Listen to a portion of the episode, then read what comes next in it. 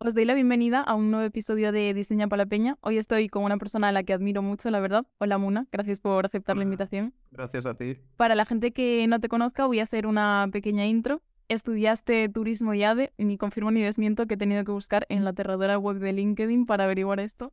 Eres cofundador, CEO y director creativo de la tienda de las gorras, de Látigo, que me enteré por la entrevista de Madrid Secreto, que es un acrónimo de la tienda de las gorras. Yo creo que esto mucha gente no lo sabe. Me avergüenza un poco no haberme dado cuenta porque yo soy diseñadora, entonces por el naming tendría que haberlo visto, pero...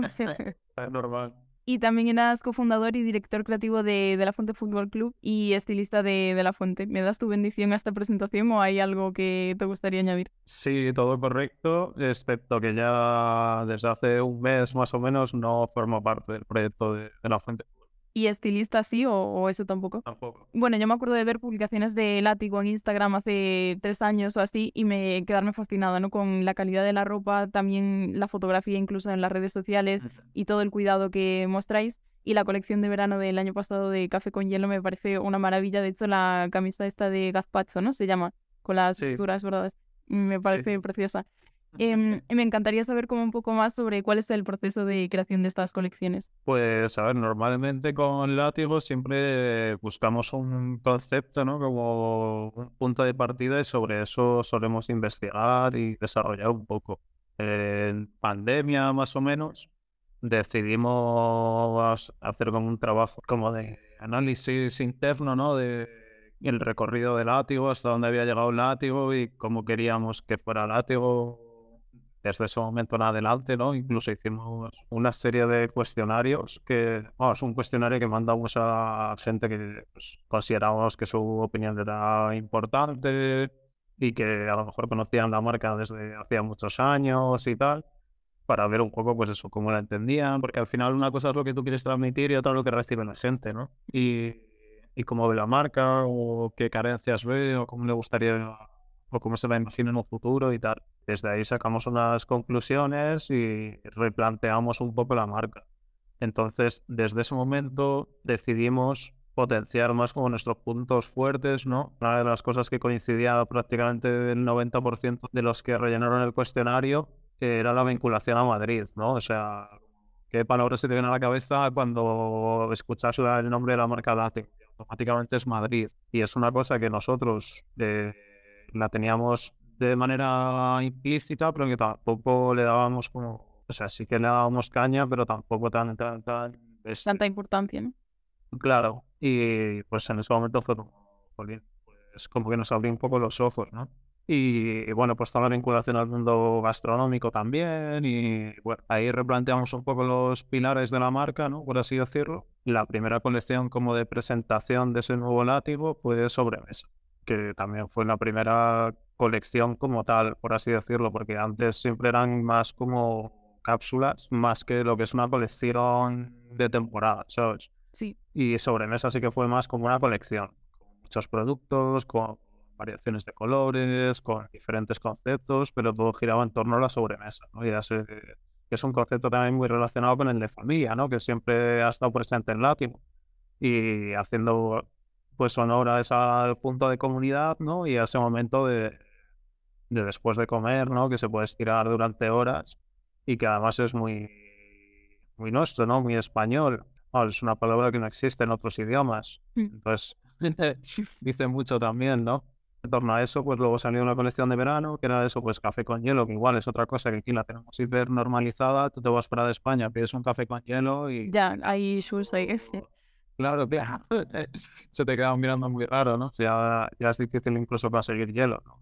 fuera de España. Pues yo creo que la intención va a ser volver otra vez al tema de cápsulas, como hemos hecho ahora con lo de souvenir, ¿no? Que básicamente son tres productos, ¿no? Es la chaqueta, es la gorra y un parche y ya está. Porque creo que, que ahora mismo es más fácil de consumir la moda así. Y más fácil de comunicar, y no tanto como una colección grande. Y aparte que nosotros somos pequeñitos, tampoco somos aquí una empresa con mucha capacidad y el, tema de crear una colección grande, jolín. Ya es que es complejo. Además, eso, las grandes marcas van a toda velocidad, ¿no? Y hacer la competencia es imposible, o sea, por esa parte de... Claro, y es que incluso las grandes marcas están yendo un poco más a ese concepto, ¿no? De, de no season. Mm. O sea, es un poco más, pues lo que me apetece sacar, lo saco cuando me apetece. Obviamente no vas a sacar un, un abrigo en verano, ¿no? Pero, Sí. claro, o sea, nosotros empezamos cargándonos la, la primavera y el otoño, porque en España no existe. Ya. O sea, en- en España, eh, por norma general, o es verano o es invierno. Dos semanas de primavera. Ya, es que siempre veo, cuando veo una prenda de entretiempo es como me gusta, pero realmente. Claro, yo, yo tengo ropa de entretiempo que para cuando me la puedo poner ya se, se ha pasado. Entonces, así que, pues no sé, nosotros también como tenemos la tienda Los Gorros, pues hacemos pedidos de otras marcas y vemos todas las colecciones de las marcas que vendemos. Porque al final en el catálogo no solo nos mandan catálogo de, gor- de gorras, nos mandan un catálogo completo. Entonces vemos todas las colecciones y sí que, pues yo qué sé, marcas de Estados Unidos sí que hacen mucho hincapié en las colecciones de primavera o colecciones de otoño, porque entiendo que son estaciones que allí son más largas, pero sí, realmente es que no. Creo que es complicadísimo vender primavera y otoño. ¿Y Látigo vende fundamentalmente en España o...? Sí, principalmente en España. Sé que de repente salen ventas fuera y tal, que, bueno, pues siempre hacen ilusión, pero principalmente en España. sí. ¿Y con cuánta antelación soléis eh, preparar las, bueno, colecciones, ahora cápsulas? Claro, pues a ver, con menos del que deberíamos. Eso es un tema también complicado dentro de la moda, ¿no? Que, que la gente que no está metida pues no lo entiende o no lo conoce. Eh, mira, nosotros los, o sea, los pre-orders para tienda se hacen aproximadamente con nueve meses de antelación. En diciembre, enero estábamos haciendo pre-order de lo que nos va a venir en otoño e invierno. Ya. O sea, que son nueve meses de antelación, incluso en algunas marcas más. En algunas menos también, pero más o menos nueve Nueve meses de meses. antelación. Eh, eso quiere decir que nueve meses antes de que salga la colección, yo ya tengo que tener todos los diseños, incluso alguna muestra, ¿no? Porque, Ya. o sea, si lo quieres hacer bien de verdad, tienes que tener muestras incluso, ¿no? Para poder enseñárselo a, pro- a- a las tiendas. Entonces, eso implica que aproximadamente con un año de antelación, si no más, tienes que tener ya los diseños terminados. Eso quiere decir que a nada que tardes seis meses en el proceso creativo, es un año y medio de antelación. Lo bueno, 2034 que vamos a sacar. Claro, entonces yo ahora mismo debería, o nosotros ahora mismo deberíamos de estar diseñando lo que va a salir en, en otoño de 2024. Por ese debería, entiendo que no lo estáis haciendo, sí. No. Claro, claro, claro. Entonces, es una, es una cosa con la que llevamos luchando muchos años, intentando coger ese ritmo. ¿Qué pasa? Que también eh, la moda va a unas velocidades que sinceramente yo no soy adivino tampoco, ¿sabes? Entonces tampoco nosotros hacemos tendencia, lo que nosotros hacemos es, o sea, también ahí está la importancia, ¿no? De tener una marca que, que cuente algo, que represente Sí, algo. con identidad porque- propia, ¿no? Claro, porque si simplemente vas a la tendencia o eres sane Mm. o no hay manera de, o sea, de percibir la tendencia y producir. Ya eh, con tanta antelación. Claro, con tanta antelación, o sea, con tanta rapidez, solo lo pueden hacer en su momento Zara, pero ahora mismo Shein le ha ganado. El otro día leyendo un artículo, Zara creo que desde que captaba una tendencia hasta que la ponía en la tienda, no sé si tardaba creo que tres semanas, o sea, es muy poco tiempo, es muy rápido, pero es que creo que Shein eran como entre 7 y 10 días. Madre mía. Entonces, claro, eh, jugar a ese juego es inviable, ¿sabes? Por eso también Zara se ha bajado un poco de ese carro, porque ha dicho, es que contra Shein no puede competir nadie. O sea, captar una tendencia, producirla y ponerla en tienda en 10 días Ya, es que es increíble. Entonces, imagínate para una marca como la nuestra. Así que es importante, pues eso, tener una identidad propia, tener unos cortes propios, ¿no? Aunque siempre te puedas subir un poco a la tendencia y tal, pero sí tener un poco una línea más o menos fija. Entonces, pues eso, respondiendo a tu pregunta, ese año y medio o dos años de antelación, no, para Ya, nada. Entonces, dentro de, de, lo- de nuestras posibilidades es en torno a seis meses. Lo que pasa es que nosotros tampoco vendemos a través de tienda. O sea, hemos vendido en algún punto de venta y tal, pero sobre todo lo que vendemos es online. Entonces tampoco tenemos esa necesidad de eso, eh, nueve, meses de antelación, enseñarle a la tienda lo que vamos a sacar para que haga un pre-order. También tiene inconvenientes porque al final nosotros todo lo que producimos lo vendemos nosotros. Las ventajas de, de que haya un pre-order es que sabes más o menos lo que vas a vender. Y vi que colaborasteis con Ayahuasca, que es un restaurante ecuatoriano de Madrid, desarrollando los uniformes de cocina, de sala. También habéis colaborado varias veces con Adidas desde Látigo. Y ahora que veo que estás a tope en TikTok, ¿te planteas crear contenido también para Látigo en esta plataforma? Porque tendríais bastantes cosas que contar, ¿no? O de momento no. sí, pues a ver, eh, el tema de, de hacer un TikTok de Látigo siempre está encima de la mesa, pero es bastante complejo, la verdad. Y realmente hemos llegado a un punto en el que yo me he planteado casi más generar contenido de látigo a través de mi propio TikTok más que crear un TikTok de la marca. Es que sea una cosa como más directa, ¿sabes? te lo cuento yo directamente, ¿sabes? No tiene por qué, o sea, como que sea menos Corporativo igual. sí, menos corporativos. O sea, al final nuestra marca es, pequeña, aunque hayamos llegado a conseguir cosas muy grandes, ¿no? Pero son muy pequeños y creo que es, es un punto a favor, ¿no? Que, que directamente te lo pueda contar yo, ¿sabes? Que no, sea una cosa súper pensada, súper corporativa. Pues no, es súper cercano, soy yo, te lo cuento yo y de una manera como mucho más directa. Mm. Y además los vídeos serían más o menos similares, porque eso no tendría sentido como hacer algo como un anuncio, digamos, así. Claro, al final el contenido sería prácticamente el mismo y, creo que se recibe de una manera más, más natural si te lo cuento yo directamente y directamente desde mi perfil. Y me encantaría ¿eh? hacer un, un TikTok de, de látigo. Pero es que TikTok tiene trabajo también. ya, ya, es que yo veo la cantidad de vídeos que sacáis en YouTube y es como, por favor, que se relajen, que los demás tenemos que seguir el ritmo. Yo, sinceramente, no era consciente de, del trabajo que llevo. Mm. O sea, yo he sido el típico paleto, por así decirlo, que han criticado a los influencers, que ha criticado a los creadores de contenido, que ha criticado un poco sin conocimiento, ¿no? Y ahora mismo que estoy un poco como en el otro lado, ¿no? Porque sí que es verdad que el TikTok de la tienda las gorras estamos subiendo prácticamente un TikTok al día, con el mío personal más o menos dos a la semana y encima es eso, que es que yo quiero subir un contenido de calidad. También te digo, parte de lo que he criticado lo sigo manteniendo. Es decir, me he dado cuenta de que no puedes meter a... Igual que no puedes decir que todos los fontaneros son unos sinvergüenzas, o todos los mecánicos, tampoco puedes decir que todos los influencers son unos vagos. Pero sí que creo que hay influencers vagos, igual que creo que hay mecánicos sinvergüenzas. Un abrazo desde aquí a esos mecánicos.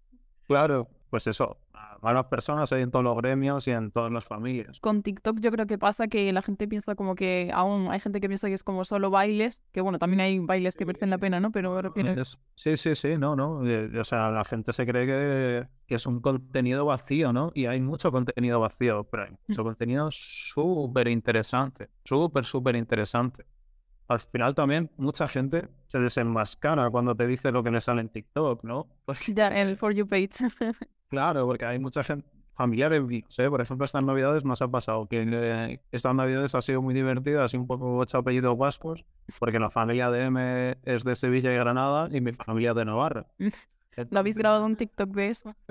no, pero vamos, da, da fuego. Entonces, claro, eh, eh, pasamos Nochebuena en con su familia y Nochevieja con la mía. Su familia ya está curada de pan. Porque, porque pues eso lo hablábamos. Ya lleva muchos años con YouTube, luego Instagram, TikTok, entonces ya como que más o menos se entienden lo que hay. Pero mi familia no. Entonces, eh, mi familia no, pues eso, se cree que, eh, pues yo qué sé, me decía, el TikTok de la tienda las gorras va súper bien, estamos súper contentos. ¿Y qué hace? ¿Bailes con gorras? Y es como, tío, de verdad. O sea, o sea, hago contenido divulgativo que incluso a la gente que no le gustan las gorras le resulta interesante, porque al final es, yo qué sé, son curiosidades, es conocimientos y a nada que tengas un poco de, yo qué sé. Ya, si de interés o curiosidad en general. Claro, de interés, de hambre, pues te va a gustar. Y es que yo en TikTok solo veo eh, bailes y chicas desnudas, ¿no? O chicas con poca ropa. es como, vale. Pues tienes que trabajar ahí. ¿Sabes por qué te sale eso, no? Porque lo ves, porque te gusta. Si no lo vieras, no te saldría, ¿sabes? Lanzando cuchillos en la cena familiar. Claro, claro, pero es que es la realidad. Entonces, te estás dando cuenta de que tú diciéndome esto, me estás diciendo que es el contenido que te gusta. Porque el algoritmo de TikTok cuesta mucho educarlo. Porque yo cuando me descargué TikTok, yo se lo decía a Emily, tía, ¿qué, qué coño es esto? O sea, Ya. Es que al principio te salen cosas rarísimas. cosas muy raras. Pero luego ya cuando lo consigues educar es muy fino, ¿sabes? Creo que es bastante más fino que el algoritmo de Instagram. Sí, totalmente. Yo creo que, que el de cualquier red social casi. Sí, sí, sí. Me parece muy interesante, la verdad. Es una red social que está como muy infravalorada, que mucha gente, tanto consumidores como marcas, se creen que eso, que son niños haciendo bañecitos o, o trends. Y realmente hay contenido súper interesante de lo que quieras. O sea, de lo que quieras. Por ejemplo, Jorge, que es mi socio en Látigo y en la tienda, le flipa el mar, le flipa la navegación, le flipa la pesca, aún, viviendo en Madrid toda su vida, ¿vale? Y yo qué sé, pues el otro día me enseñó un chaval en Cataluña que hace pesca en un kayak a pedales. Wow. No me, no me imaginaba esto. Y, y el tío se dedica a, a eso, a pescar calamares, sobre todo, en un kayak a pedales. O sea, el tío no sé si tiene 200.000 o 300.000 seguidores, es una barbaridad. Y es, es eso. Entonces, Ya. a mí poder ver ese tipo de contenido me parece fascinante, la verdad. Es que Sí, a mí también me ha pasado eso con muchas amigas de hablar que descubres a gente que tiene intereses que ni siquiera te habías planteado que existiesen, pero que te pudiesen interesar, porque al final también ves que a esa persona como que le apasiona ese tema, entonces te dan ganas de aprender también. Sí, a mí personalmente, a ver, yo soy una persona que me gusta hablar. ya de por sí.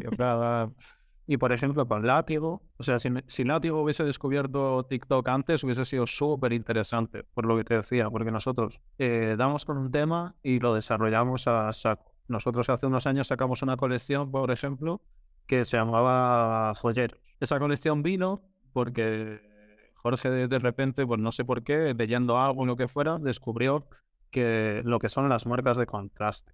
Las marcas de contraste son eh, marcas que se hacían en las joyas antiguamente para marcar diferente información. Por un lado, el, el- el metal del que estaba hecho y el nivel de pureza. El año en el que fue fabricada la joya. La ciudad en la que fue fabricada y el joyero que la fabricó. Bueno, pues hay toda una serie de símbolos guapísimos, guapísimos, que llevan pues siglos desarrollándose, que, que son esas marcas de contraste. Entonces, nosotros ahí nos pusimos a estudiar, nos contamos libros eh, para ver esos símbolos, cuál era el símbolo que se utilizaba en las joyas en Madrid. Bueno, pues en torno a eso hicimos toda una colección. Y luego hicimos unas fotos, hicimos un, como un fashion film y demás. Con todo eso no se llegó a entender lo que era. Y yo al final, cuando tenía la oportunidad de contárselo a un cliente, lo flipaba. Decía, joder, qué guay. Eso, por ejemplo, a día de hoy lo cuentas en un TikTok, Ya, ya la gente se hace súper viral. dice, hostia, qué guay, ¿sabes? Esto tiene un desarrollo, no, no son simplemente cuatro símbolos bonitos, ¿sabes? Mm. Entonces, creo que a nosotros en concreto, tanto el látigo como el no tiendo las gorras, es una red social que nos favorece mucho porque tenemos algo que contar. Otras marcas o otro, otras personas o personajes que no tienen nada que contar, entonces TikTok no les beneficia. claro. Ya, O sea, si, o sea, si tú simplemente eres una cara bonita, Instagram de lujo. Puedes enseñar tu cara bonita o tu ya no cara bonita en cuanto a persona, ¿no? Me refiero incluso a una marca, ¿no? Si eres estética al 100%, Instagram te favorece. ya, pero Sí, cuando que- tienes que contar como una historia y eso. Claro, si realmente tienes un discurso, tienes un desarrollo, tienes un algo, creo que TikTok te favorece más. Y si no es que eso, la gente al final se queda, aunque le guste mucho la estética, te quedas como, como una imagen más superficial, aunque tenga un trasfondo.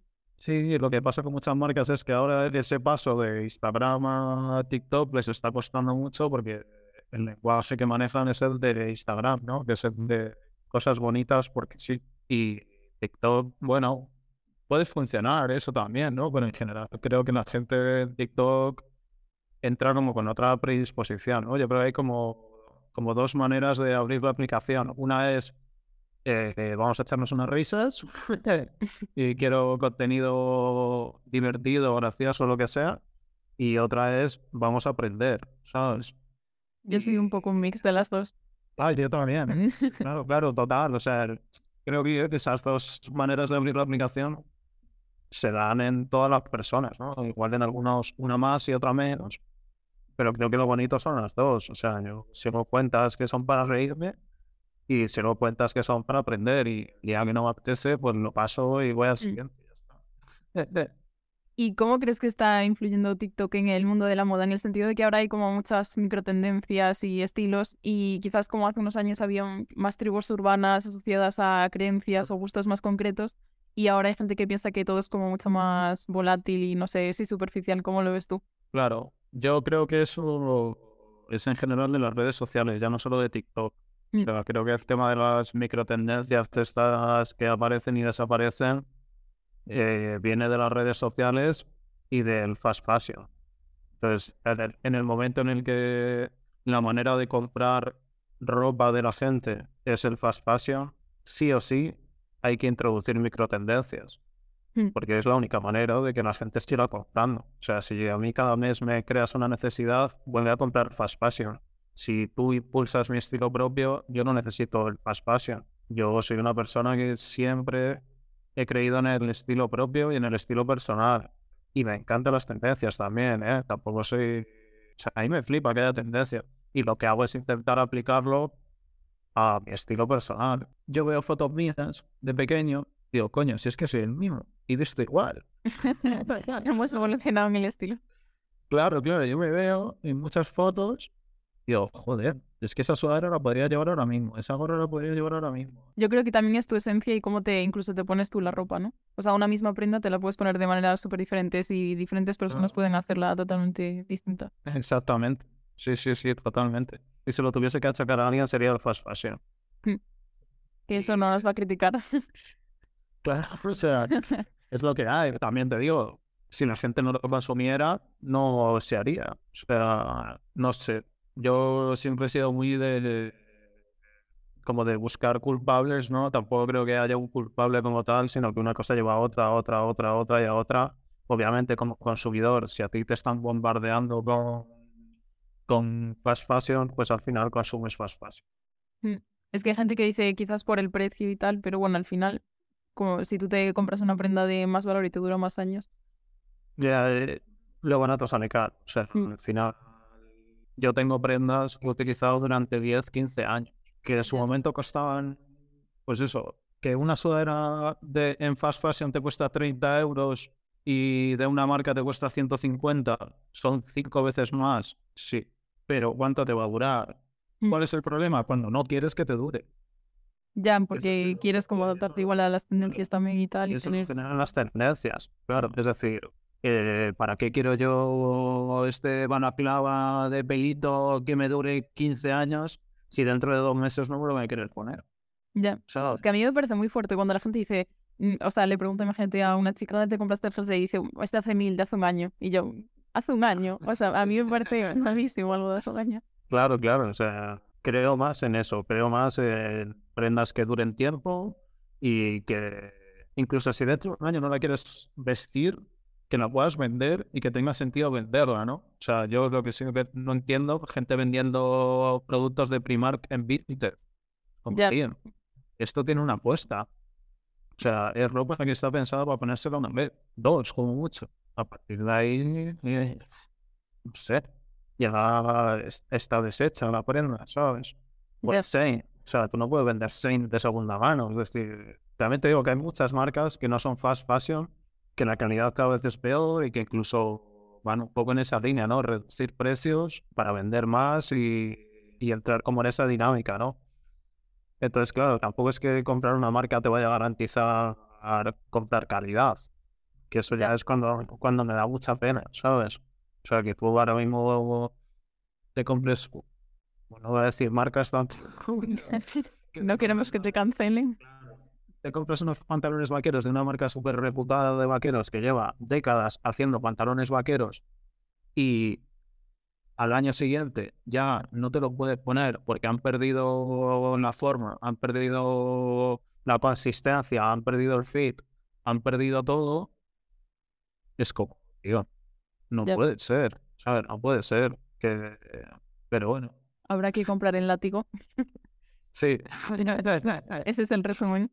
Sí, el problema también es ese, que luego hay otras marcas que son muy prohibitivas, ¿no? Entonces, joder, yo entiendo que gastarte 400 euros en un pantalón vaquero es una locura. Es, es que hay gente, o sea, aunque compense, eh, hay ciertas personas que no se pueden hacer cargo de esa inversión, ¿sabes? Inicial. Exactamente, que es una inversión y dices, jolín, es que ahora mismo, que vale, que sí, que son unos vaqueros que van a durar toda la vida y que quiero que me duren toda la vida porque eh, para mí considero que en mi estilo personal este pantalón es un básico y lo, y lo voy a usar. Pero, jolín, eh, es la mitad de mi sueldo o es una tercera parte de mi sueldo. Eh, ¿Realmente me puedo permitir hacer esta inversión? Entonces es, es complicado, ¿no? Es complicado. También para eso están las tiendas de segunda mano, yo creo. Que mi madre, por ejemplo, me regala mucha ropa de cuando ella era joven y tal, y es como es que esta ropa, o sea, me va a durar toda la vida. Y ahora mismo, si yo me comprase algo eso en Zara o así, pues como que no. Mira, yo justamente estaba pensando el otro día en eso y se lo dije a M. Y esa, esa misma reflexión. Digo, ¿tú te das cuenta de qué pena, qué pena es que la gente no le vaya a poder dar ropa suya a sus hijos? Con lo bonito que es eso. ¿Sabes? Cuando te llega tu madre, cuando ya has cumplido, yo qué sé, 15 años, ¿sabes? Si te llega tu madre con un vestido, un jersey, un- una chaqueta que le tiene un cariño increíble, porque es una chaqueta con la que estuvo yendo toda la universidad y te la da y te dice, pues, y te cuenta la historia que hay detrás de esa chaqueta, los años que, las cosas que ha vivido con esa chaqueta, y tú te la pones, es, o sea, ese valor que puede llegar a tener una prenda y ese gesto, más allá de la prenda, que nuestra generación...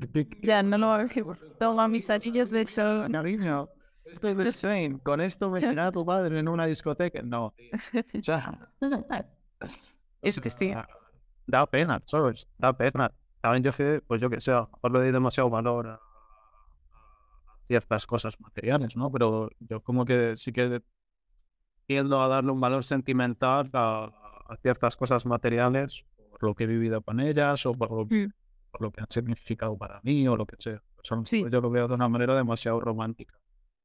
A mí me pasa lo mismo, pero yo creo que en general, o al menos como a mis amigas también lo he hablado con ellas y les pasa igual. Y es como eso, si te da tu madre una prenda que, yo que sé, por ejemplo, de su juventud, como que te hace más ilusión, o sea, le- tienes más cariño. Al final es como que ya tiene una historia y luego tú le das más historia al vivir con ella, digamos. Claro. Eso es súper guay. Y es algo que, que va a ser prácticamente imposible. Hablando de M, tengo una pregunta sorpresa de su parte, que es, Sí. ¿cuál ha sido el TikTok que más has disfrutado grabando o un TikTok que hayáis grabado que te traiga unos recuerdos? A ver, es que en general nos lo pasamos muy bien. O sea, sobre todo los de la tienda. Los de la tienda son muy divertidos porque al final estamos ahí ella y yo en la tienda, por lo normal generan los dos solos y es como muy divertido. O sea, Sí. yo me lo paso muy bien. Eh, uno en concreto, pues, jolín, la verdad que no. Estás quedando fatal y yo no es por nada, pero... Ya. Entiendo que estoy quedando mal, sí. No sé. todo es tan bonito, todo. Sí, no, es que en general, lo- o sea, me gusta, la verdad que, coño, me gusta, me gusta también por lo que te decía, pues, sobre todo porque, porque hay cosas que contar, ¿sabes? Bueno, sí, o sea, de los más divertidos y con los que mejor me lo he pasado es con, que además lo hemos repetido hace poco, un TikTok que hicimos falseando lo- los equipos de las gorras, ¿no? O sea, nosotros vendemos gorras que son de, de equipos de, de ligas americanas. Entonces, los de béisbol, por norma general, tienen una inicial recordado en, en el frontal. Sí. Una o dos, ¿no? Los Ángeles, LA, eh, Boston, una B. Y hicimos un TikTok que se nos ocurrió, en plan, pues, para crear polémica, porque también lo bonito de TikTok es un poco es- eso, ¿no? Que le echas un poquito de gasolina y rápidamente Ya la gente es una cosa en los comentarios, empieza ahí. Claro, claro, claro. Y al final eso, si tienes fuerza mental para, para comértelo, que, tam- sí. que también eh, tiene ese punto, ¿no? De sadomasoquista, pues mola, porque oye, he hecho un poquito de, de leña al fuego y rápidamente prende. Entonces hicimos un TikTok, pues en plan de la B de Boadilla, la L A de, de, de la Budena, la A del equipo de Alcorcón, y rápidamente la gente empezó a entrar al trapo. ¿sabes? Jo, pues no lo vi, pero me parece, o sea, absurdo, ¿no? En plan, que la gente realmente... Coño, es que es obvio, ¿sabes? Hubo mucha gente que rápidamente entendió que era humor. O sea, llevo 10 años en una tienda de gorras vendiendo estas gorras, aparte de que me gustaban ya de antes, o sea, obvio que sé que no es la gorra del corcón, ¿sabes? Ahora quiero verlo, es que este no lo vi, pero bueno, tiene buena pinta, ¿eh? Yo creo que no va de todos. te lo busco y te lo mando, porque es que ahora lo hemos vuelto a repetir, en plan, pues eso, con nuevas gorras y tal, igual. Esta segunda vez sé que mucha más gente ha entendido que era humor, pero ese fue muy divertido, ¿no? Y, subirle y decir, venga, a ver qué pasa, ¿sabes? Que la gente rápidamente se enciende, porque sí que es verdad que el público de TikTok es como una mezcla del público de Twitter con el público de Instagram, ¿no? O sea, Sí. hay un nivel de hateo muy bestia que, bueno, que hay que aprender a llevarlo, la verdad. Yo al final, yo qué sé, yo tengo parálisis facial y desde que empecé a hacer TikToks, o sea, no hay un solo TikTok en el que no se, se haga alusión de manera más o menos ofensiva a ello, ¿no? Y es como, bueno, pues eso es algo con lo que, pues eso, lo tienes que llevar y ya está, ¿sabes? Y muchas veces, pues incluso alimentarlo, ¿no? Yo ayer subí un TikTok haciendo café con una cafetera que tengo. Mm. Yo sabía perfectamente que iban a venir los doctores del café a decirme que eso no se hacía así, que ese café no sé qué, que ese café no sé cuánto. Como que hay que hacer también ese trabajo mental, ¿no? De saber que, que va a haber ataques. Y ya está. La cosa es que, o sea, suelen ser tan absurdos que a mí me cuesta a veces tomármelos en serio. O sea, normalmente no tengo porque tampoco da Sí, para mucho mi contenido, claro. pero como para de ese tipo, pero... Sí, y muchas veces no son absurdos, pero es, lo que es absurdo es que me lo digas. Claro, sí, sea, sí. Yo, por ejemplo, ayer el, el, el vídeo este que hice con la cafetera, oh, el café no era bueno, no era un café de especialidad de, de, de 50 euros el kilo, no. Pero era el café que me había traído un amigo mío que es de Santo Domingo. y Tienes derecho a tomártelo feliz. Claro, sí, para empezar no lo voy a tirar, lo voy a beber. y coño, que me hace también ilusión en muchos de mis TikToks, o en prácticamente todos, hago alusión a algún amigo mío. Mm. Y me hace ilusión, ¿sabes? Y es una manera como de agradecerle también, ¿no? Mi colega tuvo el detalle de cuando se fue a ver a su familia a Santo Domingo traerme un paquete de café. Pues a mí me parece un gesto bonito. Eh, si voy a hacer un TikTok hablando de algo relacionado con el café, sacar su café. Mm. Lo que pasa es que el café no está molido grueso. Y para el tipo ¿cómo se te ocurre? claro, para el tipo de cafetera que yo estaba enseñando, tiene que ser un, moli- un molido grueso, no un molido fino. Entonces lo que yo me estaba bebiendo era pis. Wow. ¿Sabes? Y es como, vale, tío, ok, pero no, no, es que me da igual. O sea, yo no soy un experto en café. De hecho, te diría que yo no soy un experto en gorras tampoco. Pero el contenido que yo hago, no, yo soy- no soy doctor en gorras, yo no soy doctor en moda, yo no soy doctor en nada. Yo el contenido que hago es, De lo que sabes. en- sí, de lo que, de lo que sé, de lo que me gusta, y, y- y te cuento lo que yo sé o lo que yo creo que sé. No, no es un dogma, o sea, lo que yo digo no es la gran verdad, es mi opinión, ya está. Y además, también veo a veces como ese problema en, bueno, en todas las redes sociales de que alguien ve un tuit o lo que sea y ya se lo cree. Y es como, es que no contrastáis ni un mínimo, ¿sabes? Sí, bueno, eso ya, eso ya es increíble. O sea, pero claro, es que es, que ese es otro melón también. O sea, el tema de, de dar las cosas por hecho, ¿no? De, de que, que las cosas son verdad desde el momento en el que tú las lees en algún sitio, ¿no? Mm. Entonces, O la gente es que dice, lo he visto en TikTok, entonces es verdad. Claro, es que cualquier cosa que tú quieras que te dé, que Internet te dé la razón, te lo va a dar. Ya. O sea, yo qué sé, el otro día estaba malo y no sabía a partir de qué temperatura es- se considera fiebre, ¿no? Yo no me atrevo a buscar nada de salud ya. Es como, mira, me voy a morir, me voy a poner que me voy a morir. O sea, total, o sea, en lo que tú quieras creer, va a haber algo puesto en Internet que te va a hacer, que te va a dar la razón.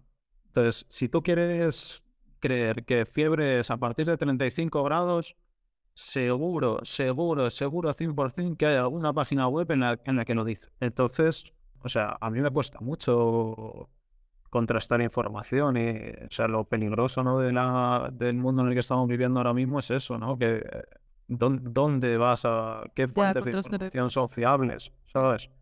Y hasta qué punto con- puedes contrastar la información, hasta qué punto es fiable incluso contrastándolo, ¿no? O al final estás segmentando tanto, ¿no? También el tema de los algoritmos no ayuda a nada en este sentido. Es decir, si mi algoritmo determina que yo tengo un pensamiento de derechas, toda la información política que voy a recibir va a ir con esos tintes.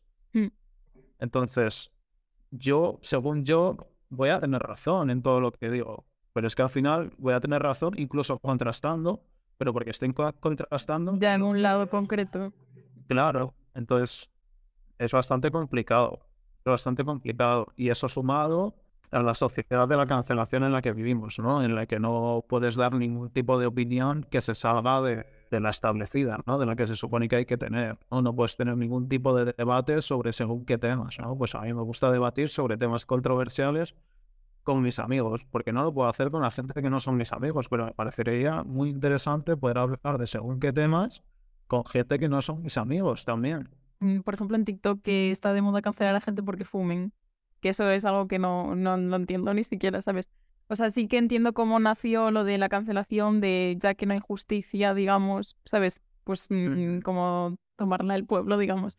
Pero mm, es que se ha ido un poco de madre. Sí, a mí es que me parece interesante la opinión de cualquier persona y creo que puedes aprender de cualquier persona. Eso es algo que, que me costó mucho entender, pero que lo llevo a rajatabla. O sea, yo creo que de cualquier persona, del más desagradable, del más vil, del más tonto, del más paneto, de, de cualquiera, cualquier persona tiene al menos una lección que darte.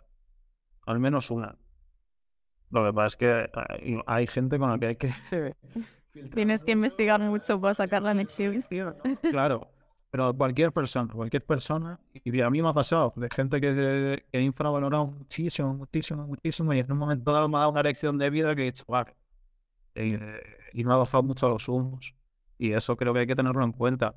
Y incluso la gente que opina completamente opuesta a ti, hay que escucharla, porque al final, si tú quieres tener una opinión real, tienes que saber lo que opina el de enfrente, ¿sabes? Mm, Yo eso 100%, o sea, creo que hay que escuchar, pero luego también, o sea, tú tienes como el derecho, ¿no? A eso, tener una opinión o estar de acuerdo, ¿no? Pero sí, escuchar, es que sin escuchar tampoco puedes tener un- una opinión real, ¿no? Y- justo, y que ahora mismo es muy sencillo, es decir, a mí la opinión de este tío no me gusta, no me interesa, le dejo de seguir.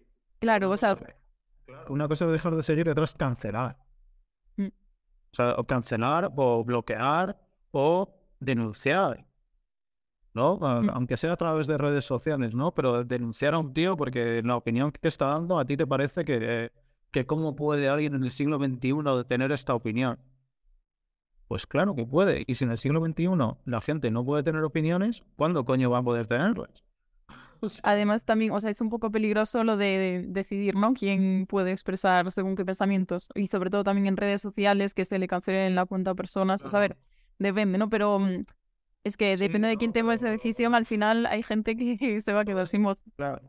Todo el mundo está en contra de que condenaran a Pablo Hasél porque en derecho a la libre expresión, la libre expresión, la libre expresión. Pero luego hay alguien con un pensamiento político opuesto al tuyo divulgando a través de redes sociales y tú vas y le denuncias. ¿Intentas que le cierren la cuenta? Pues no sé, tío. O sea, al final creo que la libre expresión es, es bidireccional, ¿no? Si tú quieres que la tenga tu gente, también la tiene que tener el que no es tu gente, ¿no? O sea, si tú quieres que la tenga la gente que piensa como tú, tienes que admitir o aceptar que la va a tener también gente que no piensa como tú.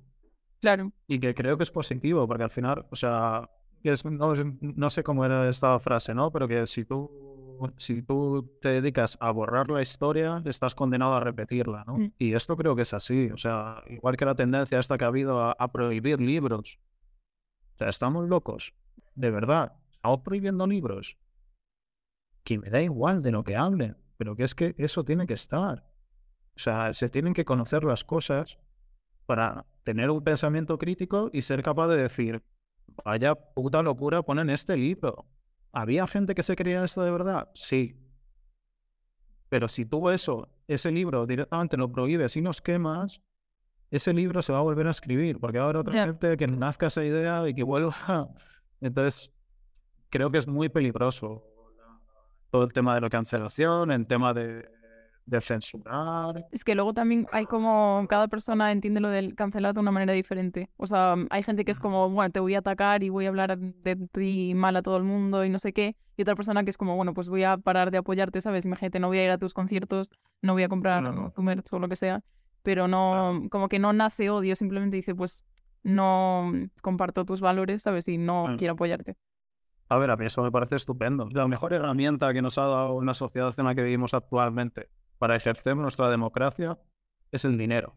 Creo que tomamos muchas más decisiones gastando dinero que votando una vez cada cuatro años. Mm. Si al final les importa más en general a la gente eso. Sí, que tú al final, si tú o sea, que a ti esta persona que escribe libros no te gusta su mensaje, no estás a favor de, en general, esa persona no compre sus libros. Hmm. Pero no hagas o no intentes que esa persona no vuelva a escribir un libro en su vida. ya. Y a nivel musical lo mismo. O sea, a mí hay cantantes que no me gustan y que no me gusta su mensaje y que no me gusta ese discurso y que no me gusta su estilo de vida y que no me gusta nada. Entonces, ¿qué hago? No los consumo. Ya está pero no siento la necesidad de arruinar a esa persona. Que supongo que como mi entorno es más pacífico, tampoco lo veo yo tan presente eso de te voy a destruir la carrera. Simplemente como que exponen, bueno, lo que han hecho dicen, pues yo no te apoyo, pero tampoco van a destruir. Sí, sí, me imagino que, hay gente que es mucho más educada.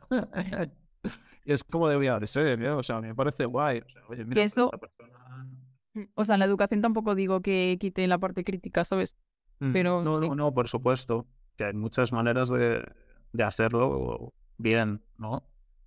Pero aún así, también creo que hay que ser capaz, capaz de discernir. Es decir, a lo mejor este tío escribe, o esta tía escribe, unas, unas novelas espectaculares.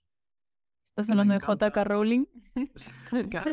pues eso, de fantasía que me encantan, que tal, que no sé qué, pero luego plano personal es una persona, eh, es una mala persona con la que no tengo absolutamente nada que ver. Oye, pues, no sé, o sea, es que también hacemos unos juicios morales y es que parece que somos todos santos, ¿sabes? ¿Qué quieres que te diga? Yo creo que todos en algún momento de nuestra vida hemos sido unos hijos de puta. Y el que no lo haya sido, pues enhorabuena. pero yo visto del según, de según qué perspectivas, estoy seguro que, que, he sido una mala persona para otras personas. Entonces, eso me quita, me quita mi prestigio, me quita, ya no soy merecedor de, o ya mi, mi, mi producto no es bueno. Pues no lo sé, o sea, también, no sé, o sea, ya está, entramos en una movida filosófica. Sí, nos hemos ido un poco, pero de, moral y tal, pero es mm. que realmente es que es eso. O sea, veo a gente muy cínica haciendo unos juicios de moral hacia otras personas cuando no lo han hecho hacia ellos mismos antes. ¿no? Entonces, tú estás criticando a esta persona, pues me voy a inventar un ejemplo absurdo. Tú estás criticando a esta persona porque no recicla y tú no has reciclado tu vida, ¿no? Pero ¿cómo puede ser que esta persona tan importante no recicle? ¿Qué pasa? ¿Que esa persona por ser relevante en un compromiso moral hacia la sociedad mayor que el que tú tienes? No. He visto muchas veces en Twitter de, no sé, imagínate a alguien diciendo, ¿cómo se os ocurre faltar el respeto a no sé quién? Y luego un tuit abajo, esa persona insultando a otra persona. claro, claro. Para mí también, o sea, es importante lo que hace, por ejemplo, los personajes públicos cuando se expone algo que han hecho mal, digamos. Porque es como, bueno, o sea, puedes cometer errores, obviamente todos somos humanos, pero si tú tampoco rectificas ni haces ningún aprendizaje. Claro. Para mí eso sí que es influyente de decir, pues es que no te voy a apoyar. Eso no quita que lo que hayas hecho hasta ahora o tus logros profesionales sean menos valiosos, pero sí que mm, eso, yo valoro otras cosas personalmente por encima, ¿sabes? De tu talento. Claro, claro, claro. Sí, no, también es eso, que yo entiendo que una persona que es más relevante, pues influencia mucho más a otras personas y, ser consciente de ello y, y, eso, hay que ser capaz también de, pues eso, de, pedir, de pedir perdón públicamente o de, o de dar algún tipo de aclaración o de explicación o lo que sea. Creo que hay que saber mucho de una persona para llamarle misógino o, o racista o lo que sea. Hmm yo antes diría, esta persona ha tenido un comportamiento racista por esto, si es algo muy obvio, sabes que hay como una prueba muy evidente, pero no, tampoco calificaría a esa persona como racista porque al final todos hemos tenido, o incluso comentarios, yo que sé, machistas o lo que sea, lo importante es qué haces tú cuando alguien te dice que has hecho eso y si haces un esfuerzo por aprender y no volver a repetirlo. Exactamente, exactamente. De esta conversación que tenía contigo, saco también mi manera de pensar y probablemente mi manera de pensar no sea exactamente la misma ahora que cuando empecé la conversación, ¿sabes? Por eso me parece interesante poder hablar este tipo de temas siempre con, con respeto y educación y con consideración, ¿sabes? Que son temas delicados y que no se pueden hablar a la ligera, ¿sabes? No lo mismo hablar de tu comida favorita que de algo como esto, ¿sabes? Hmm. Ya hemos empezado con preguntas así. Bueno, tengo ahora una pregunta ya un tema más ligero, que es que una cosa que me llamó mucho la atención de ti fueron tus tatuajes con experimentos de física cuántica en la espalda que te hizo Jesús Cuesta. Sé que seguramente todo el mundo te pregunta por ellos y qué significan, y ya no voy a ser menos. Así que tienen algún significado profundo que se pueda compartir. Sí, a ver, no soy un experto tampoco, ¿eh? partiendo de esa base. O sea, yo no soy físico cuántico. Pero a mí, en general, la ciencia me, me resulta muy interesante y en concreto la física cuántica, sí, ser yo un experto, me parece muy interesante. Y que tiene una parte como mística también muy guay, porque al final, o sea, con la física cuántica lo que se ha llegado a determinar es que no todo responde a la física convencional, es decir, no todo responde a las leyes de física como las entendemos. Y es muy curioso, ¿no? Como la parte más, más, más, más pequeña de, del universo, ¿no? Porque no son solo las personas, todo, cualquier cuerpo está compuesto de, de, estas mini partículas que son más pequeñas que los átomos y estas se comportan de maneras muy locas que no tienen sentido a, según lo que nosotros entendemos de la física convencional, ¿no? Mm. Entonces, como que te abre un mundo, ¿no? Es decir, el mundo que tú conoces y cómo lo conoces, en esencia no es realmente como, como tú crees que es. Y eso me parece una, o sea, resumiendo mucho, me parece muy bonito y muy como que puede dar pie a, filosofar mucho sobre el universo y, y, sobre cómo se comportan los cuerpos, cómo reacciona un cuerpo con otro, cómo afecta a un cuerpo a otro, cómo se relaciona un cuerpo con otro. Eh, y, un poco eso. ¿Y cómo te has informado sobre este tema? O sea, ¿has visto, yo que sé, algún documental o leído algún libro en concreto? No, la verdad que no. O sea, leyendo un poco, si es lo que te digo. Pues es que ahora mismo en internet te puedes hacer experto de lo que quieras. Que es lo bueno y lo malo, ¿no? Wow, experto, entre comillas. O sea, quiere decir que, que puedes aprender un montón de muchas cosas. Yo, por ejemplo, eso, yo he estudiado AD y turismo, pero mi trabajo es mucho más creativo. O sea, yo sí, pues tengo una empresa, pero mi función es que tanto el látigo como la tienda de las gorras es la parte más creativa. Pues yo todo eso lo he aprendido de observar y de curiosear y de una manera autodidacta, ¿no? O sea, y creo que esto es súper guay ahora mismo. Entonces, yo, obviamente, de física cuántica. ¿No vas a poder hacer una TED Talk? No, no, no, no, ni mucho menos, ¿sabes? Pero que si, si de repente, pues yo qué sé, eh, navegando por YouTube, de repente me encuentro con ciertas paradojas de física cuántica que me resultan interesantes, pues puedo buscar otras, mm. puedo, no sé, me, me, parece muy interesante todo el tema también de divulgación, ¿no? De, de hacer la ciencia asequible a nivel comprensión. Sí, sí, además ahora, bueno, desde hace unos años como que, por ejemplo, en YouTube hay muchos canales que se dedican a esto, como la hiperactina, por ejemplo. Sí, y eso es súper guay, porque oye, yo sin haber estudiado de eso me puede resultar interesante. Y si alguien es capaz de hacerlo como para todos los públicos, ¿no? para tontitos como yo, pues es guay, ¿sabes? Es muy guay. Y eso, y que y también lo bueno de no tener ese conocimiento técnico es que yo a lo mejor le doy un valor como más espiritual, ¿no? O más místico a estos hallazgos que a lo mejor alguien que sea técnico 100%, ¿no? Y que lo vea no lo ve de manera tan romántica. Claro, justo. Y al final pues, le doy esa interpretación. Y ya está. También el tema de los tatuajes. Eh, yo tengo muchos tatuajes que no significan nada. Mm. O que significan algo en un momento dado, o, que son como conceptos súper abstractos. Los codos. Tengo, tengo esto en cada codo. Mm. ¿Qué significa esto? Pues no significa nada. Pero sí significa. O sea, no te sabría decir qué es lo que significa, pero a mí me hace sentir de cierta manera, ¿sabes? Mm.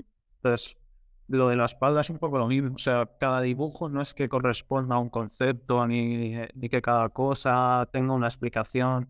Es algo un poquito más.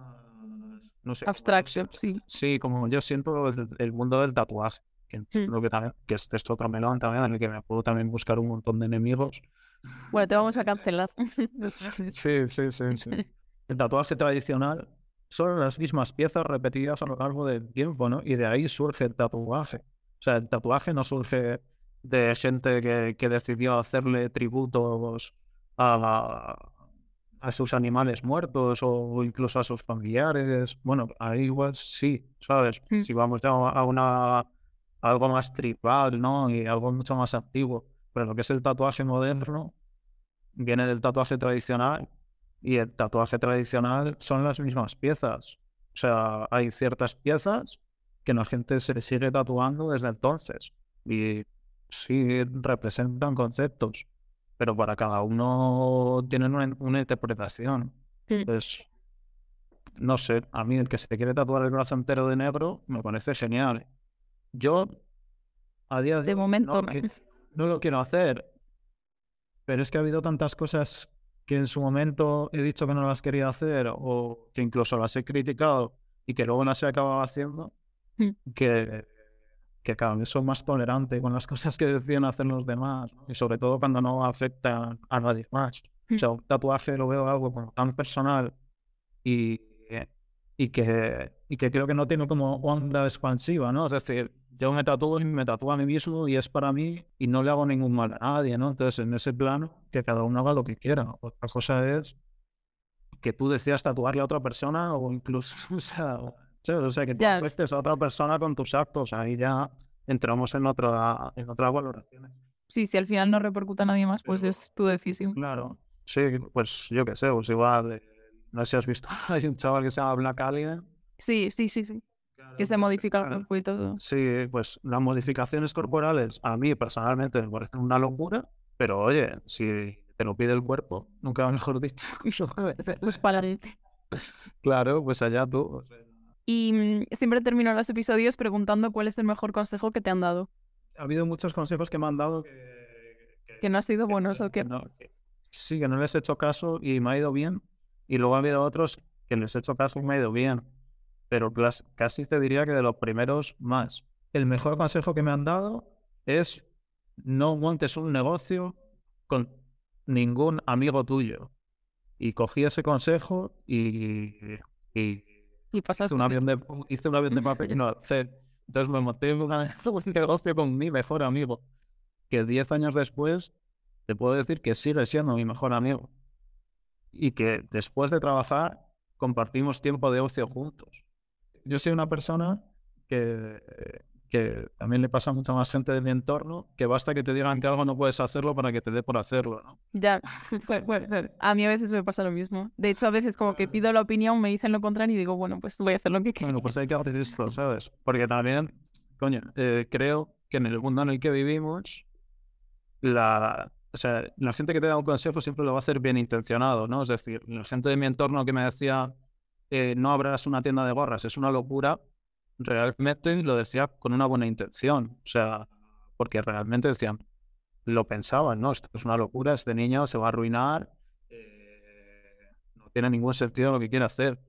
¿Qué es lo que pasa? Que, o como yo lo veo, que las ideas que son más locas suelen ser las mejores, porque nadie las ha tenido. Entonces, cuando tú tienes una cosa muy clara que no quieres hacer y el público general, no, o el mainstream, te dice que no la hagas o que es una locura, seguramente sería una buena idea. Que quería agradecerte mucho por haber participado en este episodio, me lo he pasado increíble y espero que te hayas sentido a gusto y que a la gente le encante.